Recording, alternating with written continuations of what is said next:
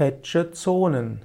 Hedge-Zonen sind benannt nach einem englischen Neurologen namens Sir Henry Head und er lebte von 1861 bis 1940. Die Hedge-Zonen sind Bereiche der Haut, deren Nervenversorgung jeweils einem Rückenmarksegment zugeordnet sind. Die einzelnen Hedge-Zonen stehen damit in Zusammenhang mit bestimmten Bereichen der, der inneren Organe.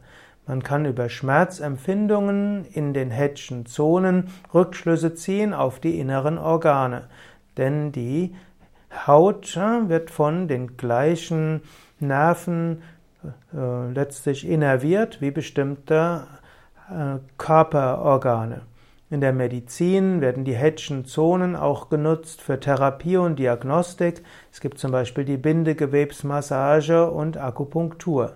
Man weiß zum Beispiel, dass bei Angina pectoris die Schmerzen in den linken Arm ausstrahlen. Oder auch Gallenkoliken können die rechte Schulter ausstrahlen. Und dazu gibt es tatsächlich äh, physiologische Gründe eben über die Nerven. Und so gibt es die sogenannte Segmenttherapie und es gibt die Segmentdiagnostik, die sich auf die Hedgen-Zonen bezieht.